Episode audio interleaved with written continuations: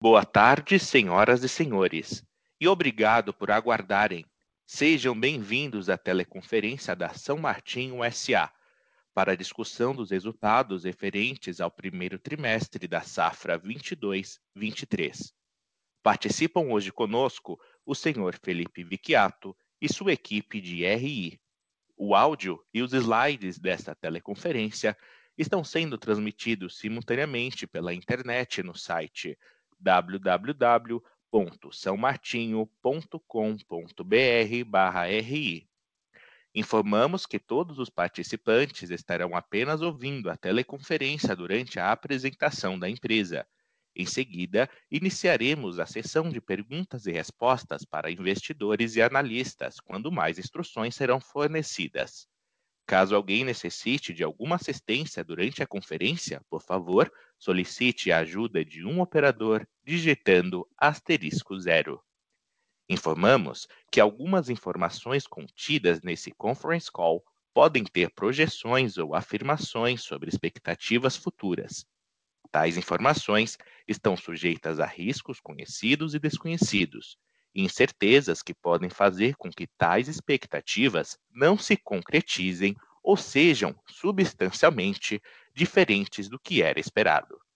Agora, gostaria de passar a palavra ao senhor Felipe Vicchiato, que iniciará a conferência. Obrigado. Boa tarde a todos. Obrigado pela presença no call de resultados da São Martinho, referente ao primeiro trimestre da safra 22/23. Vamos iniciar a nossa apresentação aqui com a agenda dos principais itens que a gente gostaria de informar aqui destacar, começando pela parte operacional, seguindo dos destaques financeiros, custo caixa, endividamento, evolução dos preços de açúcar no mercado, e depois, por fim, o mercado de etanol e seus impactos aí de todas essas medidas tributárias que ocorreram nos últimos meses, tá? Indo na página seguinte, na próxima página, dos destaques operacionais, né? No trimestre, a São Martinho processou o equivalente a 7,8 milhões de toneladas de cana, 10% a menos do que o mesmo período do ano anterior, dado aí um menor volume de produtividade agrícola, né, saindo de 75 TCH para 71, 5% a menos. Adicionalmente a isso, o ATR observado nesse primeiro trimestre foi 6% a menos, o que fez com que o ATR produzido do trimestre fosse 16% a menos na comparação tri contra tri. O que impactou aí essa menor moagem e também o ATR foi uma decisão operacional da companhia de iniciar a safra das usinas de São Paulo um pouco mais tarde, por conta de uma menor disponibilidade de cana e buscando aí pegar um ATR melhor aí no mais no meio da safra. E com isso, quando você compara ano contra ano, a gente tem aqui uma questão de menor produção. Mesmo com essa queda, a gente entende que a moagem final, até o encerramento da safra, vai ficar dentro do guidance publicado no trimestre anterior, alguma coisa próxima a 20 milhões de toneladas de cana, que é praticamente igual, do ponto de vista de moagem, ao que foi no ano anterior, diminuindo aí qualquer impacto de menor diluição de custo fixo que a gente observou nesse trimestre agora, tá? Na sequência, a gente tem um resumo aí dos destaques financeiros, né? A gente vendeu o equivalente 3,5% a mais do trimestre passado, em ATR equivalente, quando a gente coloca na mesma base açúcar e etanol, dado o volume de estoques que eu tinha virado do quarto tri. Isso fez com que a minha receita líquida aumentasse em 29%, o EBITDA ajustado 27%. Tanto um como o outro, a gente percebe aqui no slide abaixo, que os preços de açúcar e de etanol subiram bastante no trimestre, e o EBIT ajustado subindo aí 26%. O lucro líquido da companhia cresce 16% e o lucro caixa decresce 4,9%. O que impactou o lucro caixa foi algumas despesas financeiras de variação cambial, que estavam no patrimônio líquido e foram represadas para o resultado, né? Esse foi um efeito contábil, que uma dívida paga lá atrás, mas contabilmente a gente tem que carregar até a data do do, do que efetivamente aconteceria a exportação. Então, transita pelo resultado aí mais ou menos 80 milhões de reais desse efeito. É, além disso, tem uma marcação de, de swap, a gente fez uma debenture no início do ano e uma debenture é, com inflação mais pré, decidimos swapar essa debenture, é, é uma debenture de prazo muito longo, de 12 anos de duration, salvo engano, é, e quando você marca mercado essa, é, essa debenture, a gente tem transita pelo resultado 32 milhões de reais de variação monetária, que também acaba prejudicando aí o lucro da companhia. Mas, apesar da gente ter essa questão operacional que teve remoeu menos, a gente tem aí uma, um, ainda teve um trimestre bastante forte aí, notadamente pelos preços de etanol, que subiram 30% no trimestre, é, é, dado que todas as medidas tributárias até junho não tinham acontecido, o efeito vai ser a partir de julho agora, a partir do segundo trimestre. Na sequência, a gente tem um pouco a, a evolução dos custos, que a gente já vem conversando é, desde o trimestre passado, né, os efeitos aí de, de diesel, fertilizantes, insumos industriais que vem pesando bastante no custo de produção. Lembrando que esse aqui é o custo caixa, onde a gente inclui o capex de manutenção, é, efetivo, efetivamente gasto e não o depreciado. Né? A gente tem aqui um aumento em ATR equivalente da ordem de 30%, dos quais 7,8% é o preço de consecana, que aí você tem diretamente um repasse via, via, via os preços de, da receita. Uh, 12,9% postergação de safra, efeito que deve estar tá diminuindo ao longo do tempo, ao passo que eu vou é, tá moendo praticamente o mesmo que o ano passado. 5,3% de insumos, aí notadamente fertilizantes, que subiu, vai subir 40% ano contra ano. Diesel 3,4% e mão de obra e outros 1,3%. Mão de obra teve um efeito baixo agora nesse trimestre, mas esse efeito tende a aumentar no próximo trimestre, dado que o, o dissídio que foi aprovado agora da ordem de 12% para o ano. Uh, com esse custo e menor produção, né, aumentando o custo unitário, a gente tem que o nosso custo caixa de açúcar sobe 34% para R$ 1.600 por tonelada. É, dado que o preço de açúcar nesse trimestre que passou pelo resultado foi um preço bastante baixo, a gente vai falar na frente, a gente tem uma compressão de margem do açúcar agora de 13 pontos percentuais, e no caso do etanol, é, o preço 30% a mais e o custo 31% a mais, com uma margem praticamente é, igual do que foi no, no trimestre passado. Na sequência, a gente tem aqui o endividamento da companhia, nós encerramos com uma dívida líquida de 3,2 bilhões de reais, é, um indicador de dívida EBITDA bastante confortável ainda, abaixo de uma vez, uma condição de liquidez de 2,8 bilhões, que praticamente paga aí o equivalente a três anos de vencimento de dívida, duration da dívida alguma coisa próxima a quatro anos. Uh, a gente só não reduziu o nível de é, alavancagem da companhia, porque a gente está no processo de investimento, tanto na planta de milho como de cogeração, e por conta aí do capital de giro, que nesse trimestre é um capital de giro alto ainda, é, por conta do andamento da safra, uma vez que eu vou colhendo as, as canas de fornecedor, principalmente pago 80% da colheita e, e, aí tem uma estratégia à parte em relação às vendas e recebimento da, dos clientes. Na sequência, a gente tem aqui um pouco a pos nossa posição de hedge na database de junho, na safra 22-23, a gente encerrou aqui com rede de açúcar da ordem de 604 mil toneladas, é, com preço médio ali próximo a 2.300 reais, mil reais por tonelada. É, esses 604 mil toneladas é o volume de açúcar que vai ser vendido nos próximos três trimestres, não é, não é referente à safra inteira, então estou pegando só o remanescente que vai passar pelo resultado. Uh, isso representa aqui, ordem de grandeza, 80% do, da minha exposição para esse ano. Então, então, a gente está bastante coberto já em relação à volatilidade de preço de açúcar para esse ano e volatilidade de dólar também. A título de comparação, né, é, esse preço que vai passar de cana própria na minha receita nos próximos três trimestres é 26% acima do preço de cana própria que passou na minha receita no primeiro trimestre.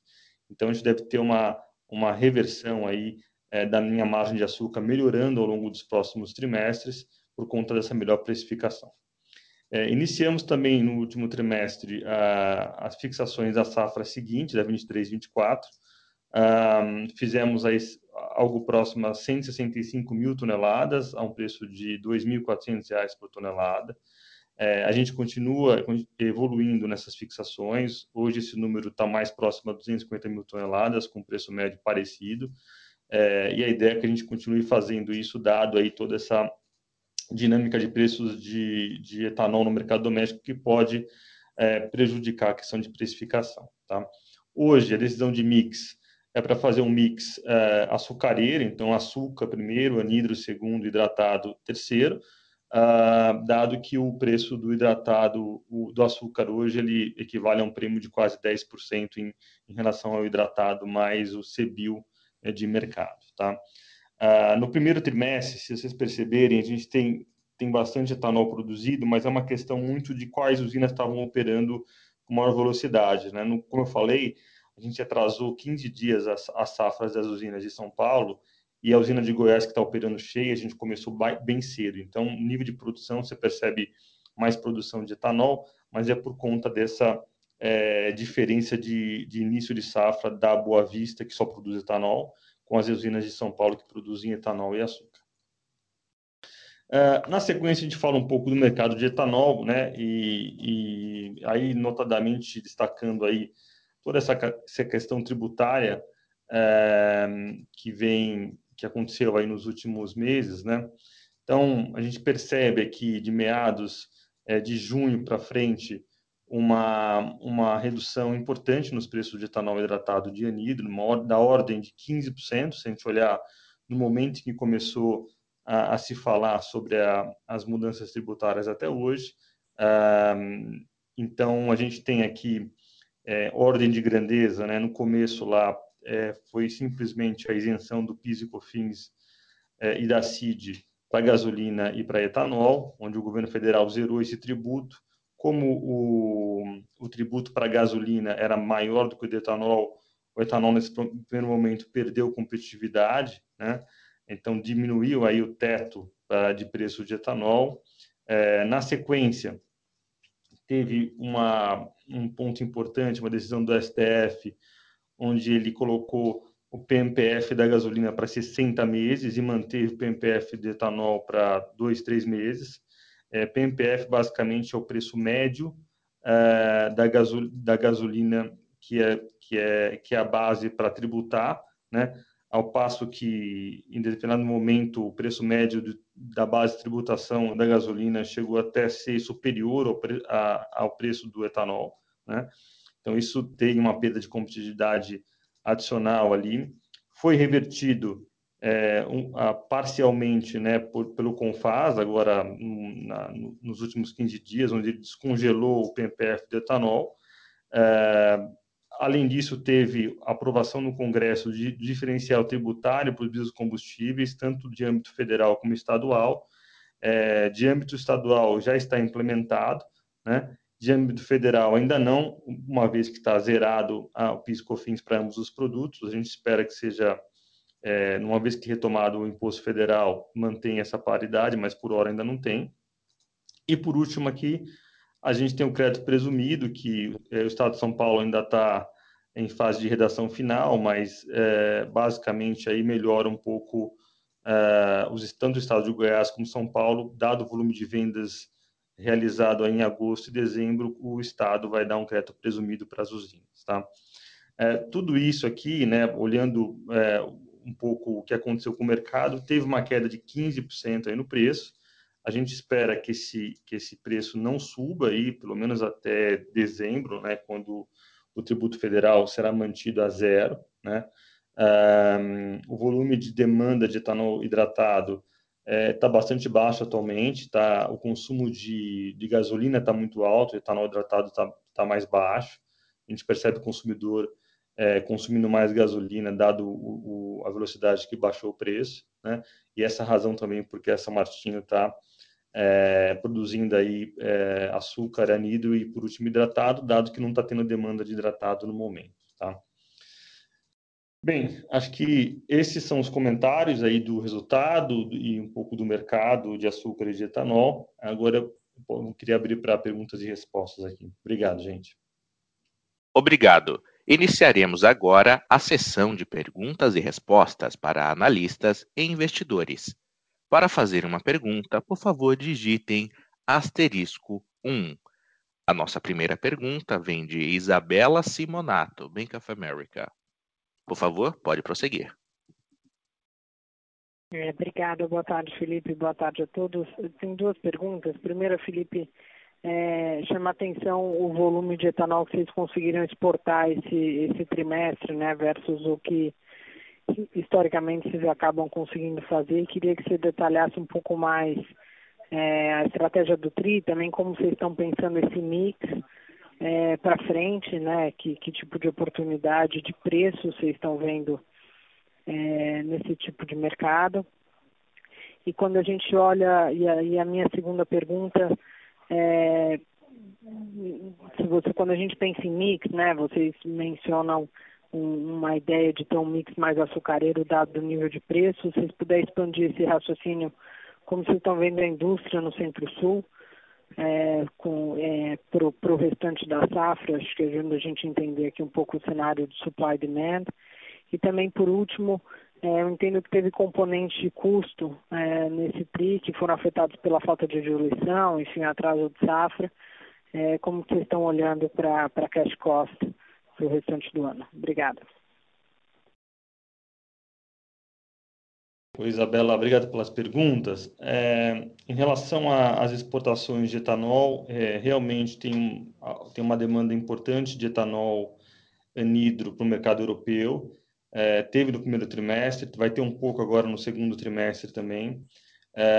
Esse etanol, como a gente demonstrou aí na carta dos resultados, né, a gente vendeu ali num nível um pouco acima do que o mercado local, né? Acho que foi alguma coisa próxima do anidro 4,000 reais por metro cúbico, já líquido de despesas de vendas, tá? Tem esse detalhamento na carta. A gente espera que esse preço se mantenha pros próximos trimestres. A nossa ideia é fazer ali no ano alguma coisa próxima a 150,000 metros cúbicos de exportação. Isso tira um pouco a pressão aí de mercado local, dado que eu falei que a demanda de hidratado tá bastante baixa aí, o consumidor virando muito mais pra gasolina, né? Em relação a mix de produção, a gente entende que todas as usinas tão virando agora mais pra açúcar, mas existe uma grande limitação aí de matéria-prima no setor, tá? Provavelmente a safra atual vai ser, na melhor das hipóteses, igual à safra anterior, de modo que hoje já tem mais de 50% da safra feita, né? Então os números da única aí que vocês veem de produção de etanol, de açúcar, já tá aí com mais de 50% da safra realizada e não deve tá aumentando muito mais a produção de açúcar do que foi na safra anterior, tá? Mas todo mundo migrando pra açúcar, dado aí a questão de rentabilidade, né? Por último, de cash cost, né? A gente teve esse impacto aqui no primeiro trimestre, que é o impacto da postergação da safra, né? Isso acaba prejudicando o meu custo unitário, como eu passo isso pelo resultado. Mas no fim do dia, o que a gente tá estimando aqui é que ano contra ano, a gente tem um aumento aí da ordem de 10% a 15% a mais de cash cost, né, dado todo esse impacto inflacionário, tá? Então é mão de obra 12%, o diesel subindo ali 60%, né? Porque o diesel que eu comprei na safra passada, eu comprei numa época lá, época de safra, que o preço do petróleo ainda tava bastante baixo, né? Então na safra passada eu comprei um diesel barato e consegui vender um etanol mais caro, né? Porque eu acabei estocando o etanol e vendendo em momentos melhores, né? Agora tá vindo um pouco a conta, onde eu tô pegando, comprando diesel caro e vendendo etanol até junho barato, e agora a partir de julho, até junho um pouco mais caro, perdão, e a partir de julho mais barato, dado toda essa questão tributária que eu já mencionei aqui, tá? Então, impacto de diesel, impacto de fertilizantes insumos industriais na ordem de 72%. Tem alguns insumos que multiplicaram por 3, insumos que são comum pra indústria sucroalcooleira, que até a indústria de papel celulose compra. isso tem, tem um impacto importante aqui nos nossos custos. Da maneira, a gente tenta, no máximo possível, ser mais eficiente né, na colheita, tendo, é, é, colhendo mais cana por, por, por colhedor e assim por diante, mas dado essa questão de produtividade em um nível muito baixo, né, eu devo fechar aí esse ano com 73, 74 TCH, isso acaba afetando bastante o quanto eu consigo ser produtivo por colhedora. Tá? Então, ordem de grandeza aqui entre 10% a 15% a mais de cash cost em relação ao ano passado inteiro, ano contra ano. Tá?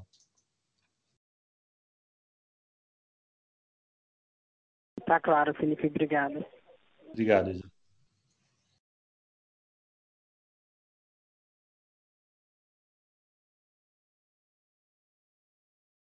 Senhor Gabriel Barra, Citibank, pode prosseguir com a sua pergunta. Felipe, é, tenho duas perguntas aqui. Acho que o primeiro ponto, talvez de produtividade. Assim, a gente veio, veio de uma safra bem complicada no passado com, com relação ao clima, é, impacto na cana de primeiro corte. Então, acho que o ponto que eu gostaria de entender com vocês é como que vocês estão vendo é, esse carrego dessa produtividade para frente. Assim, é, é, até olhando para a ATR agora nesse meu trio, pelo, até que pelo que a gente entendeu, vai existir uma recuperação de ATR é, para os próximos trimestres, até é, reforçando galhos, etc. Então, deveria ter uma recuperação, mas olhando para o médio e longo prazo, né, dado o ciclo de cinco anos ali, mais ou menos que você tem, é, como que a gente pode esperar essa, essa produtividade impactando nos próximos ciclos? E até dentro disso, assim, tentar entender um pouco a cabeça de vocês para CAPEX de renovação ali, o que a gente poderia esperar se dentro desse cenário poderia esperar ter um CAPEX maior para de renovação de canavial para acelerar esse, esse ganho de produtividade ou se adotaria uma medida, uma visão um pouco mais conservadora até pela, pela questão de preço é, que a gente tem visto no mercado. Esse é o primeiro ponto. É, e, e o segundo ponto, talvez até tentar tocar um pouco nesse assunto do, da mudança tributária que vocês mencionaram na apresentação, é, no contexto do, da planta de etanol de milho. Existe, como estão vendo impacto em relação a isso? É, se teve, é, qual foi o impacto em termos de rentabilidade, de retorno no, no projeto? E a gente tem ouvido também alguns players olhando para esse tipo de projeto de etanol de milho até em regiões antes não, talvez não propícias a isso, como São Paulo. É, existe a possibilidade, assim, até pensando em projetos para a companhia, dado o nível de alavancagem, de poder esperar é, alguma coisa em relação a isso, em outras regiões, não só ali em Goiás, mas também aqui em São Paulo, seria uma possibilidade. São esses três pontos. Obrigado.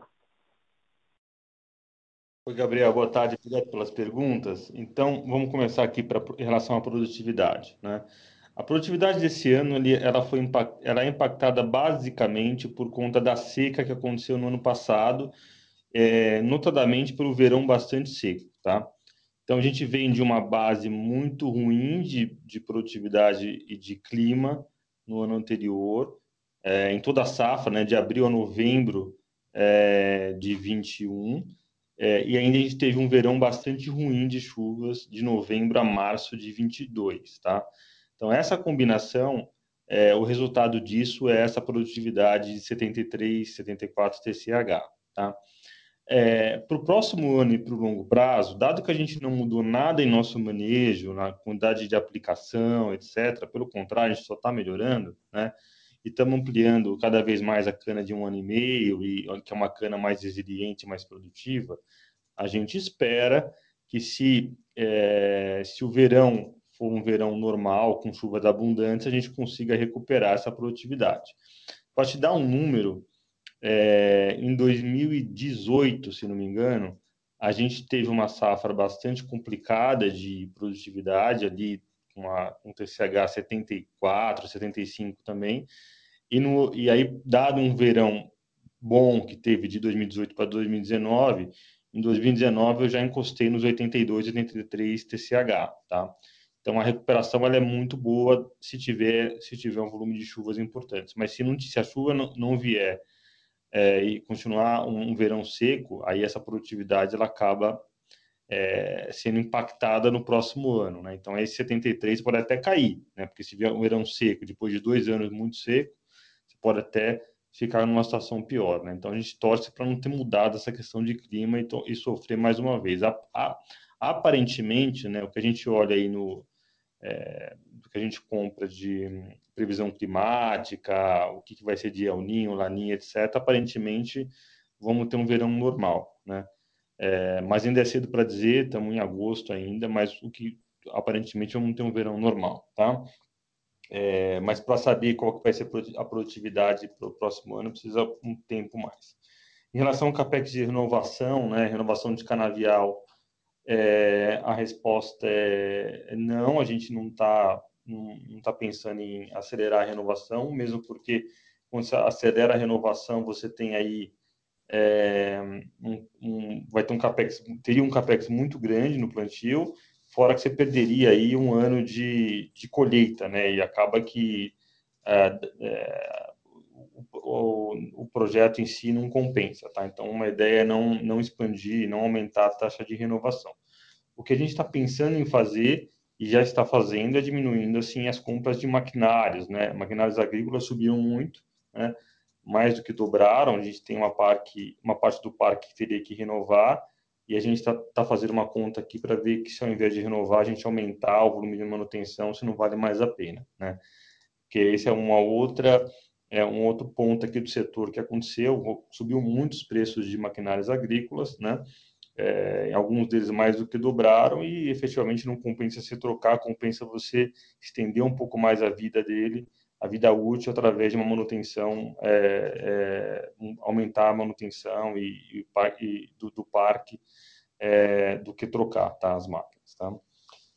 É, e por último, é, eu queria o, retorno da planta de, de milho aqui a gente estava discutindo assim, se a gente se a gente imaginar, né, que que o preço de etanol fica mais ou menos onde está, né, é, o piscofins não volta não volta tão cedo, né, assim é, a partir do próximo ano. Né? Já tem algumas conversas nesse sentido que a gente ouviu que talvez o piscofins continue zerado para o próximo ano é, e assumindo ali uma, um preço de milho em torno de 70 reais a saco, o retorno do projeto ele piora bem. Né? A gente estava falando de alguma coisa próxima a 25% né, de retorno do projeto desalavancado, é, esse número iria para próximo a 17%. Tá? Ainda é um retorno ok, né?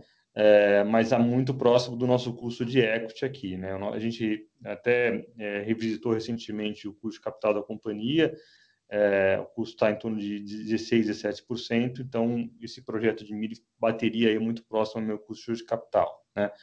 Ah, mas aí são duas premissas que são difíceis, né? A primeira é que o milho vai ficar é, sempre 70 reais a saca, que é um cenário é, bastante improvável, né? Dado que nesse preço os, os produtores é, vão ter todo o incentivo para produzir mais milho. E segunda, que efetivamente o Piscofins permaneça por muitos anos é, isento, né? Uma vez que lá é, na, na, é importante lembrar que a PEC dos combustíveis foi aprovada uma, uma diferenci, um diferencial de tributação, né? Isso está em Constituição e a gente entende que isso em algum momento vai vai prevalecer, tá? Ótimo, super claro. Obrigado, Felipe. Obrigado, Gabriel. A próxima pergunta vem de Daniel Sazon, Itaú BBA. Olá, boa tarde a todos. Obrigado pelas perguntas e pela apresentação, Felipe. A minha primeira pergunta, na verdade, é um follow-up da, da, anterior em relação à planta de etanol de milho. Se vocês puderem comentar um pouquinho é, o, o, o, timeline, os avanços das, das obras, se, se, se, há alguma mudança em termos de, de capex esperado, dada a inflação de, de custos no geral, né? inclusive para investimentos que a gente tem visto, se o prazo de, de início da planta continua o mesmo é, agradeço. E em relação a, a, outro projeto de expansão, vocês comentaram no último conference call sobre a decisão, que, que, a decisão de investir ou não em biogás seria tomada até o final desse ano. Né? Então, só para saber se vocês tiveram algum avanço aí nos estudos de, de viabilidade que vocês estavam tocando, é, agradeço bastante. Oi, Daniel. É, obrigado pelas perguntas. É, em relação à planta de, de, etanol de milho, não houve nenhum aumento de capex uh, depois do, do, último fato relevante que a gente passou para o mercado, né? Só para a gente lembrar, inicialmente era 650 milhões de reais de investimentos, de, aí a gente é, colocou um fato relevante dizendo que aumentou em 90 milhões de reais, indo para 740, e, dali, e esse, esse vai ser o preço o preço final, o valor final de investimento, não vai aumentar mais do que isso, tá? É, a gente já está com os armazéns prontos, já recebemos o milho no, nos armazéns, né? É, a planta está é, tá dentro do cronograma físico e financeiro. ela deve estar tá pronta para começar a operar em meados de outubro e novembro. Começa o comissionamento da planta é, e a ideia é que comece a operar nessa data. Acho que ela entra full mesmo, assim, é, uma produtividade diária com, é, dentro do limite, mais para meados de janeiro, né, porque tem uma fase de comissionamento, mas o cronograma continua o mesmo, né. Ah, de, de, um modo geral, assim, se precisar atrasar um pouco, a gente não vê grandes problemas, é mesmo porque ah, é, vender etanol nesse período aí até dezembro, né, principalmente nos últimos, é, é, até, dado a questão de piscofins, não deve ser é, é uma a gente vai deve estar tá vendendo se for vender etanol de milho vai vender até menor o preço menor do que o custo né então a ideia é produzir o etanol de milho aguardar ali o primeiro trimestre do ano que vem segundo se melhorar um pouco os preços aí voltando piscofins para é, para vender num preço um pouco melhor, tá? Mas do ponto de vista de cronograma físico-financeiro, tá, tá tudo é, dentro do que estava projetado anteriormente. Uh, a expansão de biogás, a gente espera ter uma decisão até o final do ano. Ah, o time já trabalhou nesses últimos é, meses aqui bastante, né? A gente está com alguns, é, com os principais players aí da, da tecnologia, é, já bastante profunda análise, né? a gente deve estar anunciando alguma coisa ali mais para o final do ano, né? Ocorre que o custo de capital aumentou muito, né? É, a gente, como eu falei, a gente está falando nosso custo de capital hoje é alguma coisa próxima a 16%. É, então, para isso, a gente precisa aí de uma maior segurança de capex, principalmente. Então, a gente vai para um projeto detalhado antes da decisão, né? É, de investimento não, e, e, um preço de, de gás ali que, que pague um, uma remuneração adequada. Tá? Não é um investimento pequeno, Uh, se a gente fizer uma, a fase, é, uma fase só da lagoa, das, com lagoas, a gente está falando de investimento ali é, da ordem de 140, 150 milhões de reais. É, então tem que ter uma análise bastante profunda aí para tomar a decisão certa, tá? Mas até o final do ano deve ter uma posição é, é, definitiva é, se a gente vai ou não nesse momento em, em biogás. Tá claro, super obrigado. Obrigado. Seguimos com Lucas Ferreira, Banco JP Morgan. Oi, Felipe. É, boa tarde. Eu me pergunto exatamente sobre o ponto que você estava falando agora sobre, sobre os impostos federais voltarem ou não ano que vem. Tem muita usina, é, talvez reforçando né, a estratégia de carrego para entre safra, dado que você tem a possibilidade do, do governo voltar com os impostos federais mas não, como você mesmo falou, não tem certeza, o orçamento ainda está tá em discussão e tal. Então, minha pergunta é mais se vocês vão tomar alguma decisão, como é que a gente vai pensar no estoque de etanol de vocês para frente, é, se vocês vão, enfim, talvez tentar reforçar um pouco ainda mais a estratégia de, de carrego para o ano que vem. E, e aí a, a, outra pergunta, né, a conclusão da história toda aí dessas perguntas sobre capex, que é a seguinte, né, você não toma nenhuma decisão sobre é, a planta, uma expansão ali no etanol de milho, sobre biogás, mas caso vocês decidam esperar mais um pouco, o que, que dá para esperar de alocação de capital, dividendo, né? Sua alavancagem já está super baixa, menos de uma vez, você ainda tem recebível aí da, da Copersucar e tal. Enfim, o que, que dá para imaginar aí para o ano que vem? Que alavancagem que você está mirando para a gente pensar quanto é que você pode retornar de, de dinheiro para acionista, né? E, por fim, não sei se a Aline está aí, mas se tiver, boa sorte nos, nos próximos desafios, Aline. Obrigado por tudo esses anos todos. Oi, Lucas. É, a Lili está aqui do lado hoje, então já que você tocou no assunto, né? É, ela está hoje é o último dia dela aqui. Ela depois de 12 anos decidiu me largar, né? Mas tudo bem, né? Seguimos em frente aqui. Boa sorte para ela, brincadeiras à parte e agradecendo aqui por todo o trabalho e dedicação que ela teve com a São Martinho desde então, tá? Ah, então deixa eu pegar teus pontos aqui. Ah, na questão do etanol, assim, bom, vamos lá. É, existe uma um, um crédito presumido, né, que o que o governo federal deu para os estados. É, ele faz com que o, os estados é, repassem para as usinas das vendas que ocorrerem entre agosto e dezembro. Esse, esse, esse valor, Lucas, é alguma coisa entre 15 e 20 centavos por litro, tá? Então, assim, a decisão de vender o etanol hidratado, estou falando agora, não, não tem anidro nesse caso, é só hidratado.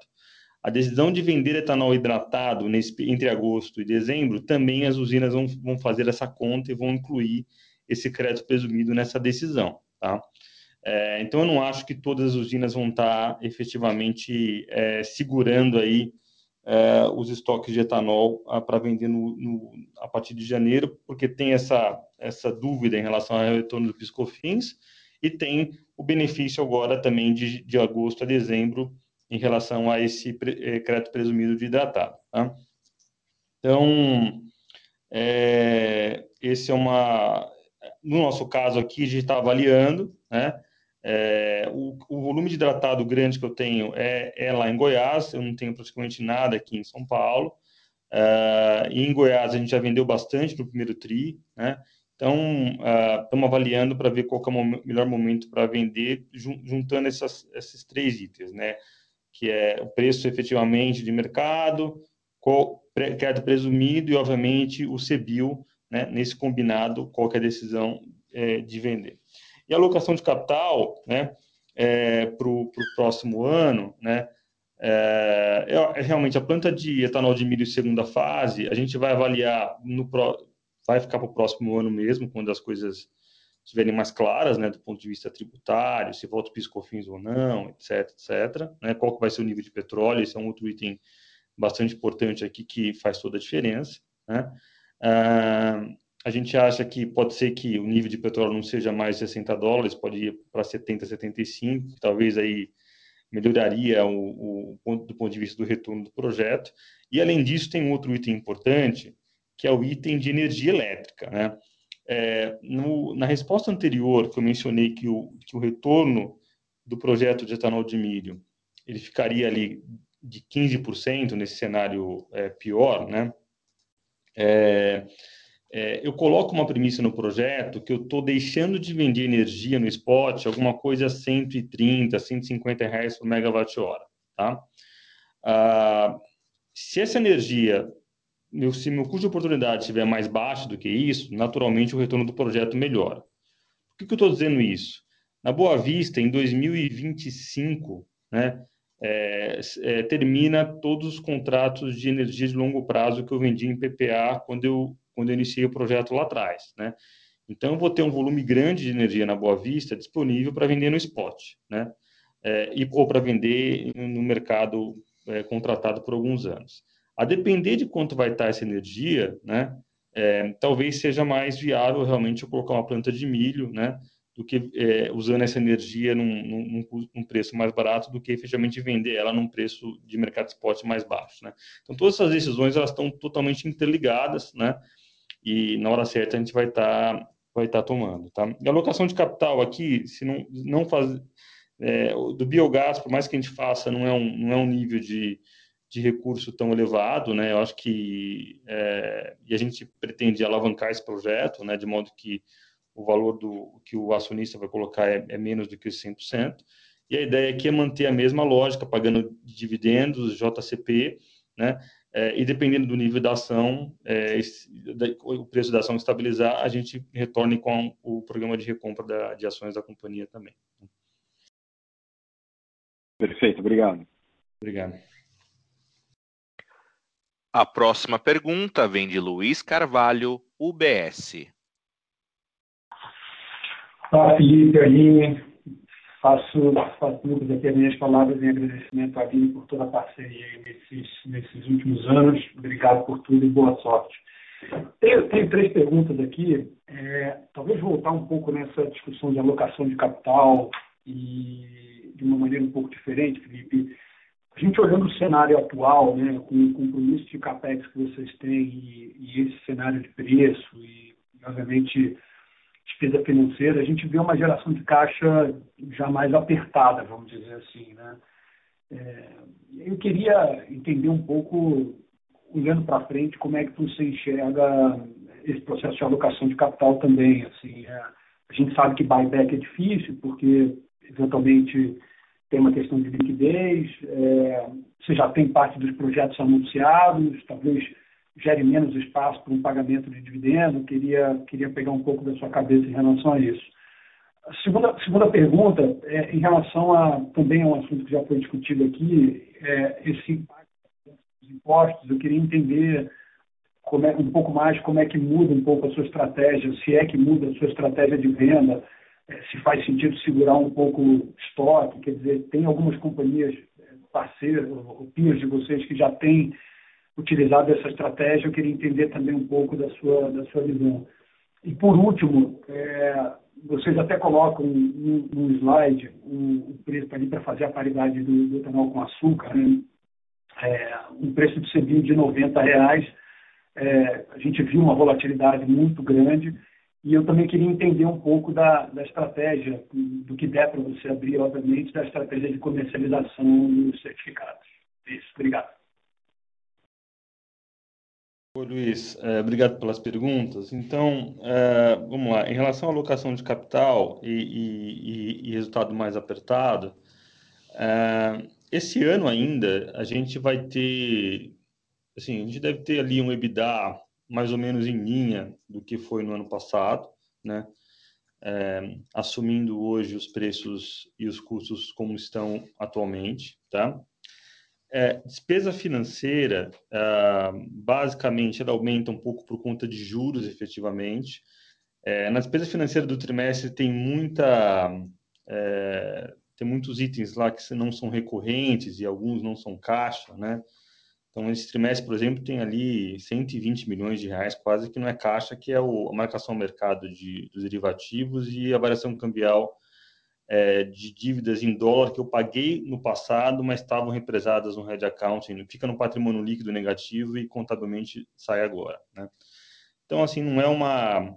A gente acha que um número de, da ordem de grandeza aí do ano de 350 milhões de reais de despesa financeira, essa é a magnitude que a gente vai ter, assumindo ali a taxa de juros onde está. Tá? É, então, tudo isso fazia o seguinte, mesmo assim, né, com, com, com custos mai, maiores e, e, preços de etanol menores, a gente ainda tem uma geração de caixa é, bastante boa, né, principalmente por conta também do, do crédito a Copersucar, que deve entrar ainda esse ano. Tá? É, a dúvida né, é, é no próximo ano, né, o próximo ano a gente tem uma expansão importante de, de volume de vendas de etanol, né? são 220 mil metros cúbicos de etanol na Boa Vista. É, e, a, e, a, segunda dúvida mais importante é a questão da produtividade. É, se a gente tiver um volume de chuvas é, no, dentro do normal e a gente recuperar a produtividade para o nosso nível histórico, a gente consegue diluir muito custo, né? E, e, e voltar aí para um outro nível de competitividade, né? Mas vai depender muito das, das chuvas efetivamente, né? Mas de fato, assim, o que era a, será um cenário de que era há nove meses atrás para o que está hoje, o cenário está pior, mas eu diria que está pior basicamente por conta de, de, de, de um cap novo para preço de etanol, né? É, e não tanto para custos, porque custos a gente já estava vendo que estava é, piorando para todo mundo de uma maneira geral, tá? E a gente entende que normalizando o petróleo, é, é, fertilizantes também tende a cair, é, a gente consegue ali talvez recuperar um pouco desses custos, tá? É, e em relação à, estratégia de vendas, né, é, que é a tua segunda a tua segunda pergunta, é um pouco aquilo que a gente falou, né? A gente a, a, está buscando mercado de exportação de etanol, dado que a demanda aqui no mercado doméstico está ainda baixa e, e, privilegiando o consumo de gasolina. Uh, o mercado de etanol, para, principalmente de etanol para a Europa, está um mercado bastante robusto e com preços melhores. Uh, a gente já fez isso no primeiro TRI, tem um pouco para fazer ainda no segundo TRI, dali 150 mil metros cúbicos, que é bastante coisa, né? Estamos falando ali de 15% da minha produção total desse ano, mais ou menos. Uh, e as vendas a gente vai, uh, de etanol, a gente vai fazer a conta uh, na decisão de vender a partir de janeiro ou vender agora é, com crédito presumido recebendo do governo, tá? mais o CBIL.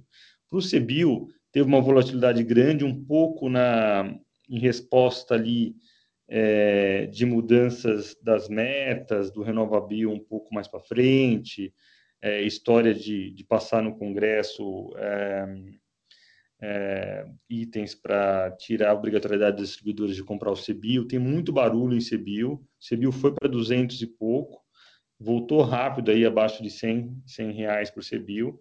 A nossa estratégia é, quando a gente tem, tiver CBIL disponível, a gente vai estar tá vendendo é, mais ou menos no nível que está. Né? A gente não quer segurar, a gente vendeu tudo que tinha de CBIL no primeiro TRI, estava nos nossos estoques, a gente foi vendendo e, e, ajudou bastante ali na margem da companhia também. Tá? É, acho que é isso. Não sei se eu perdi alguma coisa aqui, me falam.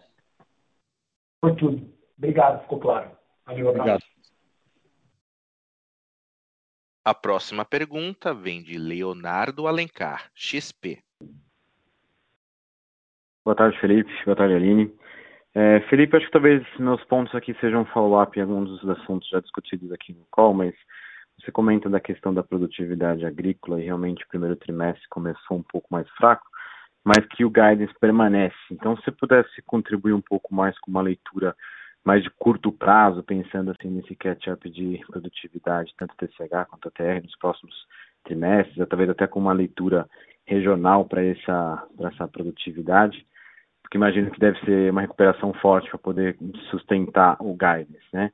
Um outro ponto que você comentou até da questão do açúcar, se a gente já pode esperar eventualmente no próximo trimestre um, uma aceleração, talvez, da, da, do head de vocês, do que falta por conta dessa estratégia, mas se nessa leitura aqui, como a produtividade média do setor talvez venha aí mais baixo, né, não falando só vocês, outros, se outros também não teriam menos disponibilidade de açúcar para fazer rede eventualmente? Qual é a leitura de vocês nesse sentido? Por último, só, só, um, só um, um ponto que você pudesse dar um pouquinho de clareza. Quando você fala de COGS 10% mais ou menos para esse ano, né? O que, que seria a premissa do lado, por exemplo, de fertilizantes, que eu acho que é uma variável que pode talvez ajudar um pouco mais nesses três pontos. Oi, Léo, obrigado pelas perguntas. Uh, em relação a, a fazer o catch-up da, da produtividade e atingir o guidance, é, ocorre que no primeiro trimestre a gente colheu cana é, que, tava, que foi afetada pela geada do ano passado. Então, dentro do cronograma da agrícola, é, a gente tomou a decisão de adiantar essa colheita de que cana que sofreu geada do ano passado justamente para fazer o trato cultural rapidamente e protegê-la, entre aspas, se caso houvesse uma nova geada esse ano. Né? É, então, o que, que a gente fez? Né? Em vez de esperar essa cana que tomou a geada no ano passado, a gente colher, continuar colhendo ela em agosto, e ela ter o, o risco de tomar uma outra geada, a gente decidiu antecipar. Tá? É, é, por isso que nesse cronograma da agrícola parece que foi uma cana muito com TCH muito baixo. E aí quando você colhe uma cana que sofreu geada no ano passado, então ela está no nível de, de, de, TCH muito menor, porque ela, quando ela, a cana sofre a geada, ela para de crescer, ela morre, você tem que, ela tem que fazer uma rebrota e, e tem poucos meses para crescer, né? É, então, com isso, no, no, cronograma acaba que, infelizmente no primeiro trimestre, né, que tem, são, são poucos meses de, de, colheita, acaba que parece que tá, é, a produtividade está muito baixa, mas não é o caso. Então, é uma questão muito de estratégia da agrícola, de colher uma cana é, mais cedo para proteger essa cana, é, para não tomar uma outra geada. Porque a cana que foi geada, ela está mais nas baixadas, né, que geralmente é onde acontece o problema, né? A gente tem ali mais ou menos 50 mil hectares de terras próximo do rio Mogi, que geralmente, quando tem geada na região, em lugares mais baixos, ela sofre muito. No ano passado, teve três, teve três dias consecutivos de temperaturas bastante baixas. Tá? Então, é, tranquilamente, a gente vai, vai fazer para atingir o GATS. Eu já, já conversei com o time da Agrícola aqui algumas vezes sobre esse assunto e, e hoje a gente não tem muita dúvida, né? dado que nós já estamos é, no dia 10 de agosto praticamente, o grande risco de geada que tinha já passou, né? não, vai, não tem mais agora. Então, estamos relativamente tranquilos para atingir, para atingir o, o guidance. É, a premissa do COGS é, de crescer 10% a 15% implica num fertilizante ali da ordem de 40% de aumento. Um, e, e fertilizante, o grosso, é, Léo, ele é que a gente compra é para fazer o trato cultural, né? É, e, a, e, a, gente compra do, durante a safra, né? De modo que eu acho que mesmo que o preço de fertilizantes cair, esse número de 10 a 10% acima de COGS não deve mudar muito, tá? Principalmente para esse ano. Né?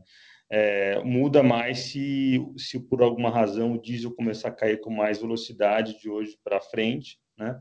Mas a, casa, a, questão do fertilizante, é, acho que o grosso já está comprado, tá? E só do, do ponto de hedge, acho que só, só ah, uma leitura do... Ah, verdade, perdão.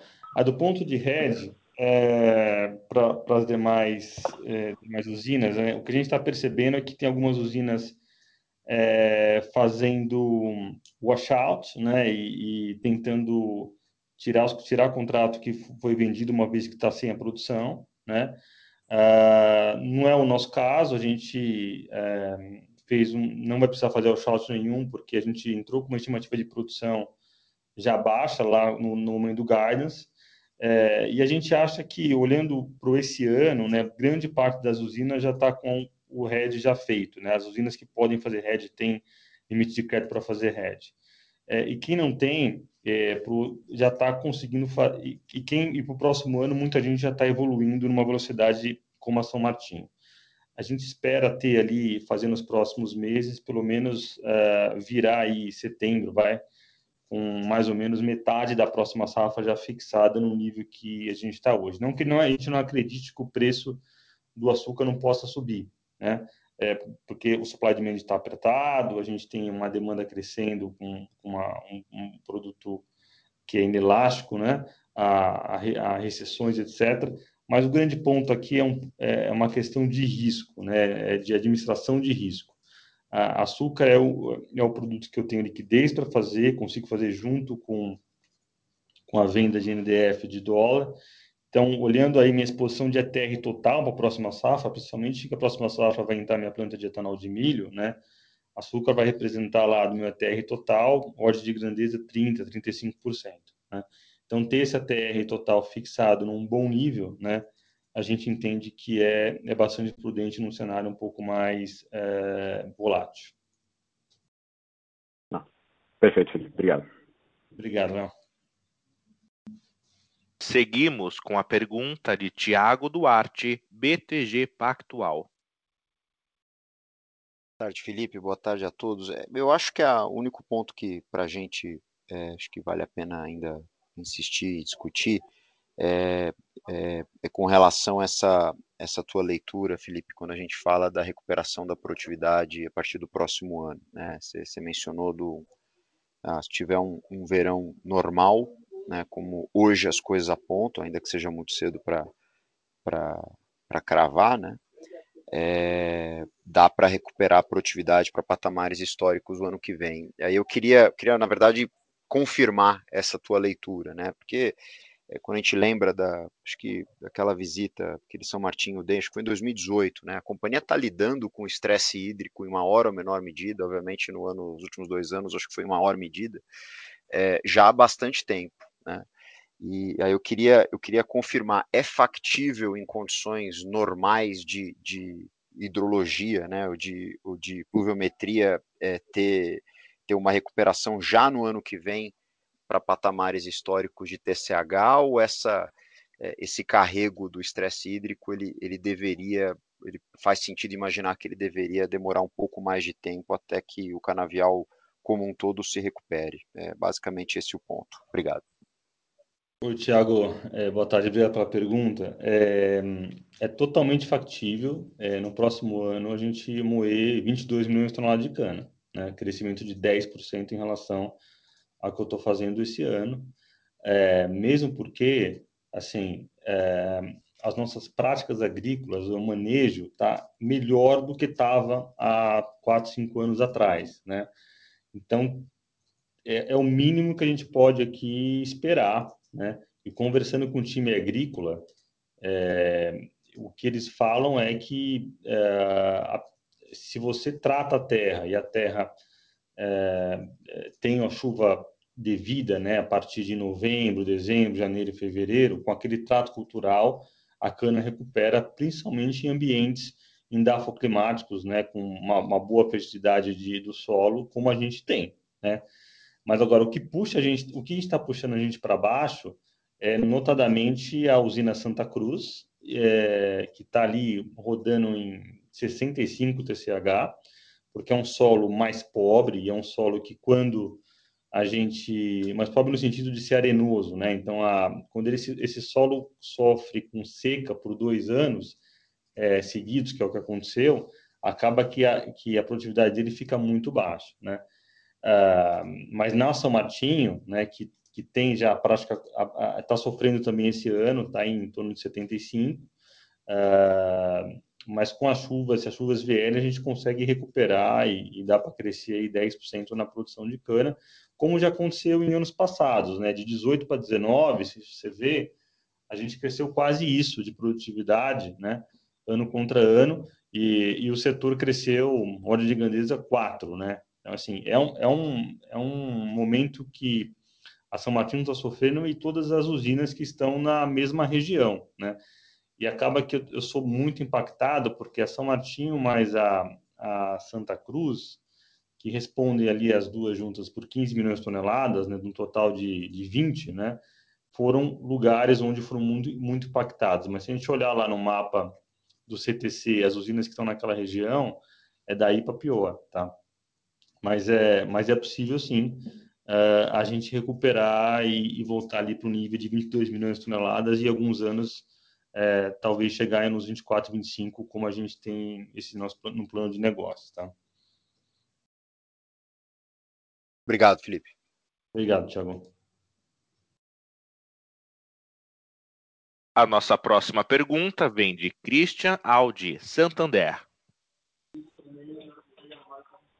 É, boa tarde, Felipe e Aline. É, eu tenho uma pergunta aqui em relação a esse aumento de exportação de etanol anidro para o ano que vem, se isso exigiria um CAPEX adicional para esse ano ou estaria dentro do guidance de vocês? E de quanto seria esse valor? Obrigado. É, Oi, o volume de exportação de etanol anidro não é para o ano que vem, é para esse ano a gente já está fazendo.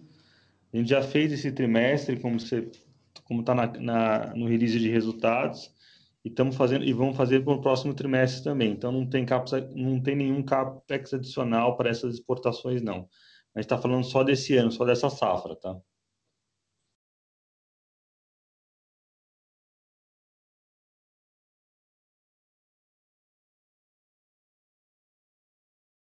Senhor Christian, seu microfone permanece aberto. Caso tenha algum follow-up, pode prosseguir. Da minha parte é isso. Obrigado, Felipe. Obrigado. Não havendo mais perguntas, passo a palavra ao senhor Felipe Vicchiato para as considerações finais. É, ok, obrigado pela, pela presença no call. É, qualquer dúvida adicional, estou à disposição aqui. É, boa tarde a todos. Obrigado. A teleconferência de divulgação de resultados do São Martinho está encerrada. Agradecemos a participação de todos. Tenham uma boa tarde.